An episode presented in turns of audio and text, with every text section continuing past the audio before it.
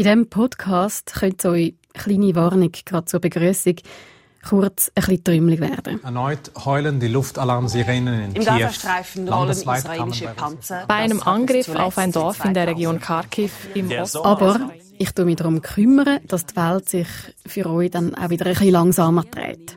Jedenfalls so lange wie der Podcast geht. auch davon aus, dass das ganze Jahr zum heißesten Jahr seit Beginn der Aufzeichnungen werden könnte. Wir stehen angesichts der Weltlage mitten im Auge von einem Sturm. Dunkt mir. Um uns herum ziehen im Eiltempo Schlagzeilen vorbei. Also Angst ist bei mir immer ganz ein zentrales äh, Gefühl gewesen, wenn ich, wenn ich das gelesen habe, ja. Die Weltlage kann einem schon fertig machen. So, wie es Virginia sagt, wenn ich euch in diesem Podcast vorstelle. Ich höre es im Freundes- und Bekanntenkreis immer wieder. Ich habe aufgehört, Tagesschau zu schauen, weil ich die Bilder nicht mehr sehe. Was bleibt uns? Kopf in den Sand, News total vermeiden, so wie es gemäß Studien immer mehr Menschen machen? Ich sage manchmal, ich lebe so ein bisschen in meiner Seifenblase da. Es ist so ein bisschen wie eine bewusst gewählte Naivität auch. Und in dieser Welt lebe ich. Oder das andere Extrem. Sich bis zur Erschöpfung auf dem Handy im Newsstrom verlieren. Ich mache mich auf die Suche nach einem goldigen Mittelweg. Wie können wir bei dieser Weltlage informiert und gesund bleiben? Input. Mein Name Julia Lüscher. Schön, kommt ihr mit. Ich bin im Zug. Erster Halt, ein Dorf im Zürcher Wieland. Im Osten grenzt der Kanton Thurgau an, im Norden Schaffhausen. Da steige ich aus und ich finde mich wieder auf der Suche nach einer bestimmten Adresse am Rand von dem Dorf. Ich irre umeinander zwischen den Fenstern von dekorierten Einfamilienhäusern mit perfekt gepflegten Gärten und gleichzeitig bin ich in Gedanken. Wie geht es mir eigentlich gerade so mit der aktuellen Weltlage und den News, die sich überschlagen? Antwort: Ich finde es streng. Ich finde es gar nicht einfach zu verdauen und ich finde, es wird immer noch ein bisschen drüber. In meiner Wahrnehmung hat sich die Akutheit der Weltlage in den letzten Jahren verschärft. Klimakrise und Protest, dann die Pandemie, kaum ist die abgibt, der russische Angriffskrieg auf die Ukraine und der Herbst der Ausbruch vom Krieg im Nahen Osten. Ab und zu habe ich wirklich keine Energie und keine Kapazität mehr im Alltag. Dabei wette ich, es gehört dazu. Sowieso zu meinem Job als Journalistin, aber auch zu mir als mündige Bürgerin. Ich will gut informiert sein, will einen Anschluss haben an die Gesellschaft und an aktuelle Diskurs und mir eine Meinung können bilden vor Abstimmungen und Wahlen. Ja? Hallo? Da reißt sie mich aus den Gedanken. Ihres Haus bin ich gerade am Suchen, das von der Virginia. Virginia, 37, zweifache Mutter, hat jahrelang bei Versicherungen geschafft, lebt ohne den Gedankenstrom im Kopf. Und das schon sehr lang. Sie konsumiert schon seit über zehn Jahren praktisch keine Medien mehr, sagt sie. Also, gar keine. Sie hat kein News-App installiert, liest keine Zeitung, schaut kein Fernsehen. Soziale Medien hat sie auf ein Minimum reduziert. Wieso macht sie das? Ich wissen, für mich ist klar, man muss doch, eigentlich. Und wie lebt sich so? Was kann ich dir? Virginia interessiert mich. Wir haben darum abgemacht auf einen Kaffee bei ihr daheim. Kaffee und das Wasser.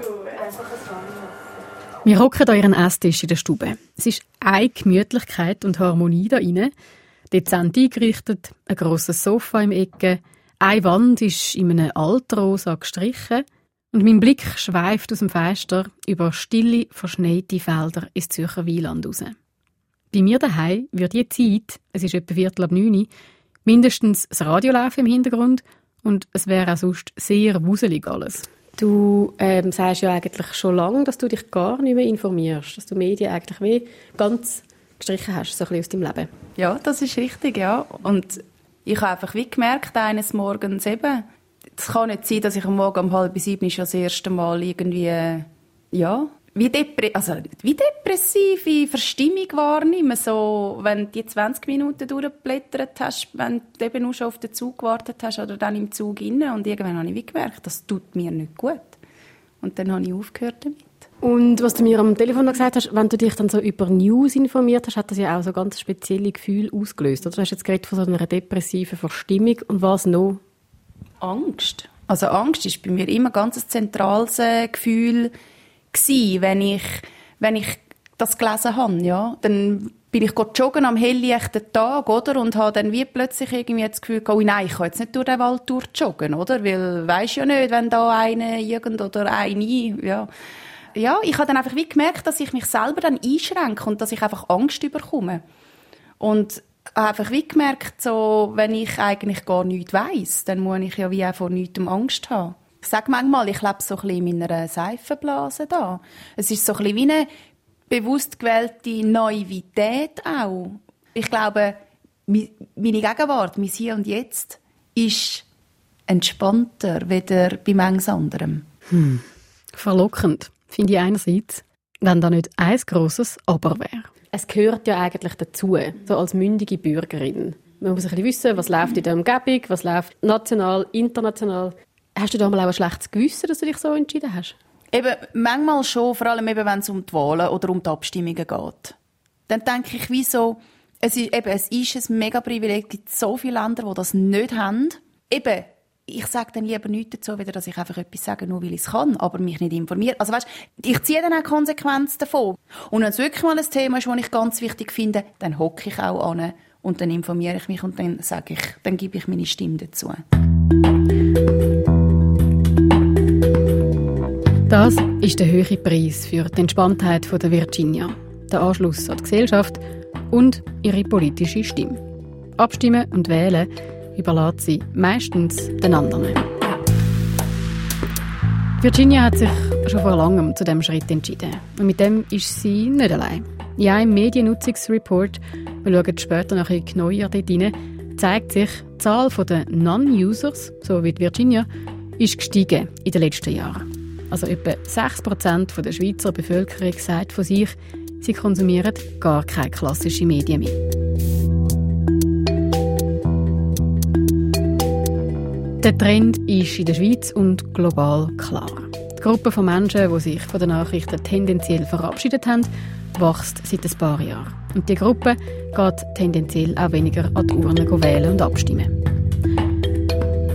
Auch die Medienprofi an der Uni Zürich, Anne Schulz, muss unterdessen mehr Newspausen einlegen als nach vor Ausbruch der Kriege in Europa und Nahost.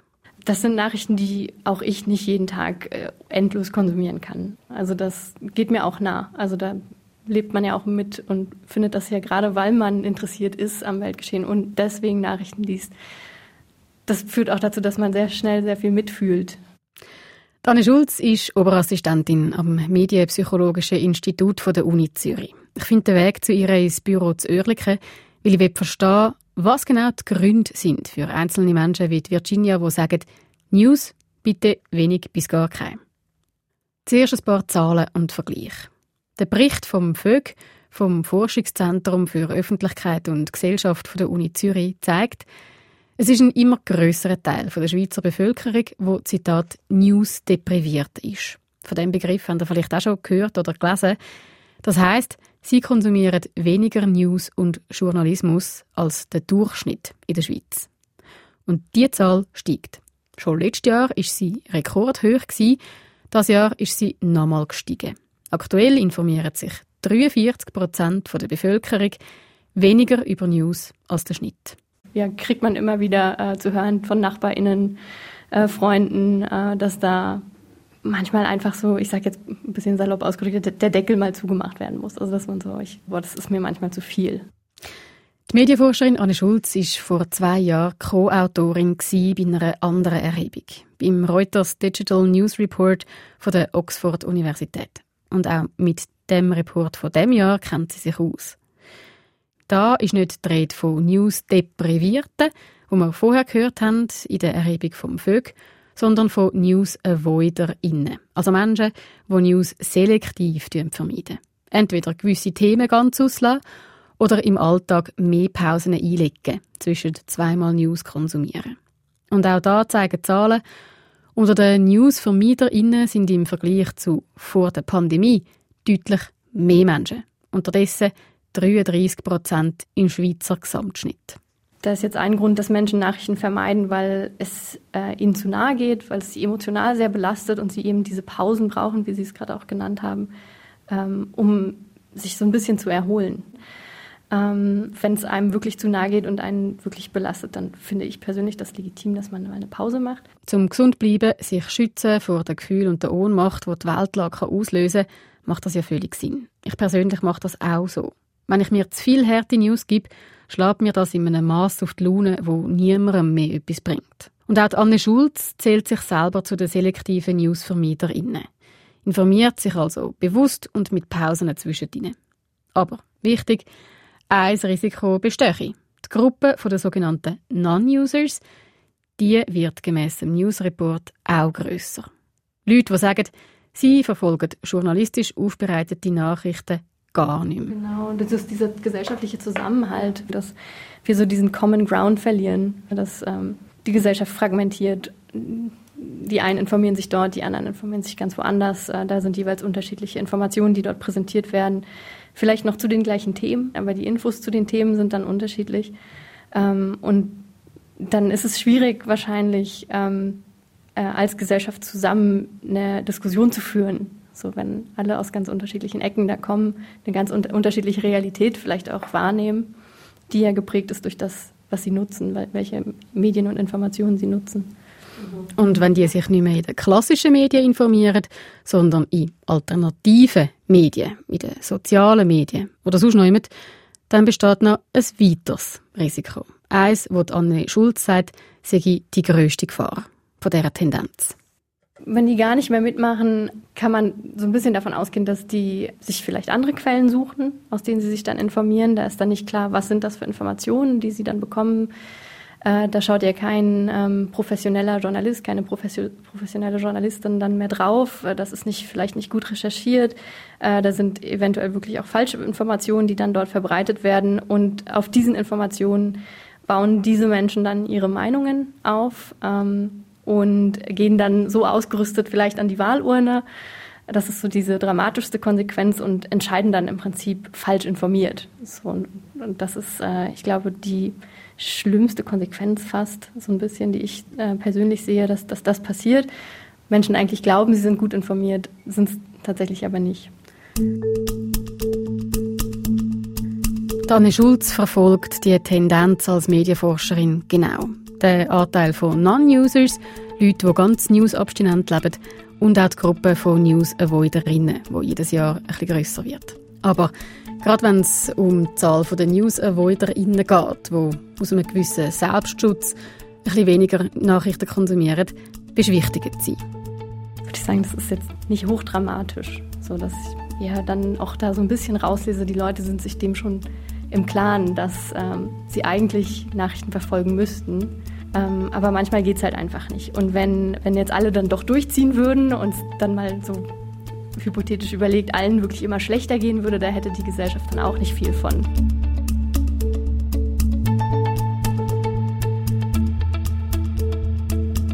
Newslesen kann belasten. Es kann aufrütteln und es ist ein wichtiger Auftrag vom Journalismus. Aufklären über Missstände. Berichterstattung über die Weltlage die kann Wut auslösen, Ohnmachtsgefühl oder wie im Fall von der Virginia auch Angst machen. Und der Reflex auslösen, Deckel zu, wie die Forscherin so schön gesagt hat. Wenn ich es nicht mitbekomme, geht es mir als Individuum besser. Auch wenn der Preis ist, den Anschluss an die Gesellschaft ein Stück weit verlieren. Konkret vor Augen führt mir das eine Szene, die, die Virginia mir erzählt. Sie erzählt sie zwar sehr aufgestellt, ihr hört es jetzt dann gerade, mich berührt es aber irgendwie. Ich hocke oft an einem vollen Tisch und ich hocke einfach da und denke so, ja, ich weiß jetzt nicht, was ich zu dem Thema soll sagen. Eben A, ich kann nicht mitreden, weil ich bin nicht informiert und B, ich mag nicht bei dem, mit, bei dem Wertspiel mitmachen, weil ja eben Früher oder später, wenn zwei Leute aufeinandertreffen oder mehr und miteinander anfangen zu reden, «No, hast du gehört, oh, und der andere hat, und oh nein, und überhaupt», oder? Ja, und das sind dann die Themen, wo ich dann einfach so da hocke und für mich so denke, ja, ist wie schön muss ich das nicht. wo mich Virginia fast schon überzeugt hat, dass es ihr 100% wohl ist, in dem Kokon aus Selbstschutz und Abkopplung von der Gesellschaft und der Weltlage, frage ich sie gleich nochmal. Würdest du dann gerne wie so an diesem Stadium etwas ändern? Dass du wie fähig wärst, um dich zu informieren, was passiert in der Welt, ohne dass es dir zu fest Angst macht? Ja, auf jeden Fall. Ich fände das sehr schön und auch eben, gerade das in Anbetracht an meine Kinder, ich möchte ihnen ja gleich auch können sonst noch mitgeben. Ja, weil das, ich will ja nicht, dass mein Mann die ganze Verantwortung allein trägt. Also wenn es einen Weg gibt, einen gesunden Mittelweg, ja, auf alle Fälle. Ja. Mal, ich wäre gerne informiert, aber in einem gesunden Maß. Das spornt mich an. Ich bin sehr zuversichtlich, dass es den gibt, den Mittelweg für den Alltag, als private Julia und als Journalistin. Input. Ich habe es gerne konkret. Wie sieht er dann konkret aus? Der gesunde Mittelweg, wenn es um unseren Newskonsum geht. Ein paar Tage später hocke ich auf der Suche nach der Antwort auf die Frage in einem Kaffee zu Basel, bestelle einen Chai und trifft Janis Beer. Er ist leitender Psychologe am Zentrum für Psychosomatik und Psychotherapie von der Psychiatrischen Uniklinik zu Basel. Merken Sie das im Alltag auch, dass Menschen irgendwie so sensibler werden oder immer mehr Menschen sensibler werden, wenn es um News geht? Also ganz persönlich habe ich so mitbekommen bei meiner Familie zum Beispiel auch, wo die Pandemie angefangen hat, dass so das erste Mal die Frage aufgekommen ist, wie häufig konsumiere ich eigentlich Nachrichten am Tag und so als ganz persönliches Beispiel wäre jetzt mein Grossi zu nennen, wo dann sich auch entschieden hat, nur noch einmal am Tag Nachrichten zu schauen oder zu hören, wo sie vorher doch deutlich mehr Nachrichten auch konsumiert hat. Und jetzt im beruflichen Kontext höre ich schon auch, dass das ein Belastungsfaktor kann sein kann. Also bei uns in der Psychotherapie geht es sehr viel auch darum, was sind Belastungsfaktoren, die vielleicht psychische Symptome entweder mit auslösen oder verstärken oder aufrechterhalten. Und ähm, dort können Nachrichten und so der Schmerz um, um unsere Welt, wie es um die bestellt ist oder was dort so passiert, kann ein großer chronischer Stressfaktor sein. Ja. Viele Leute, sagt Janis Beer, stecken im Moment in einer Zwickmühle mit ihrem Bedürfnis nach Information. Die Frage ist so, was ist das Motiv, warum Menschen Nachrichten konsumieren? Und dort ist ein wichtiges Motiv sicher so der Wunsch, auch informiert zu sein. Also Neugierde ist ja auch so ein Grundmotiv vom Menschen, wo ich wie denke, das ist schade, wenn das so negativ dann konnotiert ist, im Sinn, dass es mich eher verstressen weil es eigentlich ein, ein wichtiger Teil ist von unserem Leben. Und was auch ein großer Punkt ist, ist so der Wunsch, informiert zu bleiben aus, aus dem Gefühl von, ja, so ein bisschen Verpflichtung, eine, eine, bürgerliche Verpflichtung vielleicht im Sinn, ich kann da abstimmen, ich kann wählen, ich habe theoretisch die Möglichkeit, mich eben in der Demokratie politisch zu engagieren.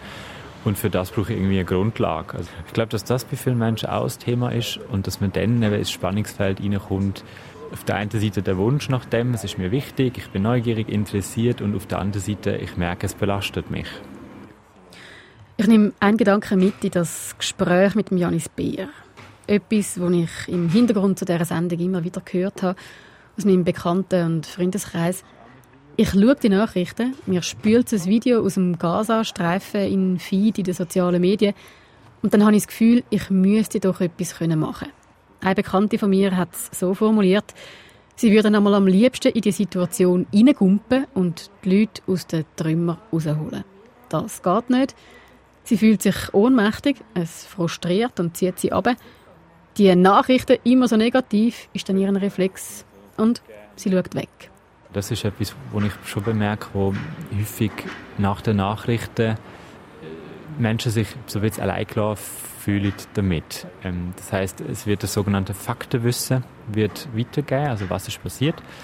Gleichzeitig wird aber nicht wirklich gesagt, wie kann ich jetzt hilfreich damit umgehen, mit all den Gefühlen, die entstehen. Das kann ja von Wut, Angst, Trauer, bis zu Hilflosigkeit, Ohnmacht gehen.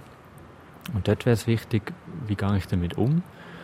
Ähm, und auch, was kann ich selber machen? Und auch beim Thema Krieg wäre das beispielsweise, äh, vielleicht werden Spenden gesammelt, vielleicht gibt es ganz konkret Wünsche nach Dächen oder Spielzeug, wo gebraucht wird.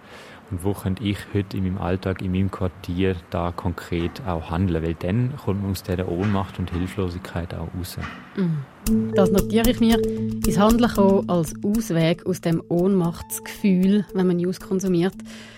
Also einfach der Handlungsspielraum, wo man halt hat als einzelner Mensch. Und es gibt Strategien, wie man besser, gesünder und irgendwie geschützter mit News kann umgehen kann. Zum Beispiel, wenn es einem geht wie der Virginia und man keine News konsumiert. Aber eigentlich gern besser informiert wäre. Wenn ein Wunsch nach Veränderung da ist, wäre es konkret, ähm, sich überlegen, wie viel Zeit bin ich ähm, bereit, im ersten Schritt mich mit Nachrichten zu konfrontieren. In welcher Form von Medium, also geschrieben, Sendung, geht es darum, dass ich eher mal ein Thema möchte auswählen zum Beispiel. Ähm, oder möchte ich gerade eine Übersichtssendung wie Tagesschau, wo verschiedene Themen anschneidet. Ähm, dann würde ich sagen, vielleicht wenn es hilfreich ist, mit jemandem zusammen oder dass man jemanden hat, wo man nachher könnt kontaktieren und es nachbesprechen. Mal so erste Erfahrungen sammeln, vielleicht einige Tage, auch mal wieder eine Tag Pause und dann Bestandsaufnahmen. Wie ist das jetzt für mich gewesen und wie möchte ich weitergehen, in welche Richtung. Das ist dann wieder offen und sehr abhängig von der Person. Das ist also sein Tipp für den Fall, dass man keine oder nur wenig News konsumiert und an dem etwas möchte ändern und für den anderen Extremfall, dass man sich verliert in den News, zum Beispiel am Abend daheim auf dem Sofa, nur noch tut News daumen, also sich immer tiefer am Handy in News-Strudel ziehen lassen. Auch für diesen Fall ratet der Psychologe, News-Zeiten bewusst einteilen. Dort wäre eine Möglichkeit, eine ähm, zeitliche Begrenzung einzuführen. Also das heißt, mir konkret einen Timer stellen beim Nachteil ähm, oder auch bei gewissen Apps Bildschirmzeit ähm, zu begrenzen, dass dann eine Benachrichtigung kommt, du bist heute so und so lange auf dem App gewesen. Plus auch wieder ein Austausch kommen, wie geht es anderen dabei und auch dann wieder Erfahrungen sammeln, wie geht es mir, wenn ich weniger Nachrichten konsumiere. Und die Hypothese wäre ja dann, dass wahrscheinlich mehr Gefühle aufkommen. Also, dass dann vielleicht mehr Unsicherheit, Angst, was auch immer aufkommt und dann wiederum diesen Gefühl auch Raum geben. Das heißt, ähm, vielleicht mir Zeit nehmen, mich aufs Sofa setzen, konkret schauen, welche Gefühle sind jetzt da, was könnte ich auch machen, was mir gut tut. Also das kann sein ein Spaziergang, so auch generell wie Stress und Resilienz ist ja auch das Thema. Genug Schlaf, regelmäßige Mahlzeiten, auch regelmäßiger Schlaf, Hobbys nachgehen. Für beide Fälle sagt der Psychologe bewusst Nachrichten verfolgen, sich Zeitfenster auftun dafür und die Zeitfenster auch wieder schliessen. Und ein Tipp, den ich von einem Freund bekommen habe, er lädt sich unbewusst einmal einen mentalen Mantel an, wenn er News liest, der ihn emotional ein weniger durchlässig macht. Und wenn er das News-App wieder zumacht oder die Zeitung zuklappt, dann zieht er auch den Mantel wieder ab.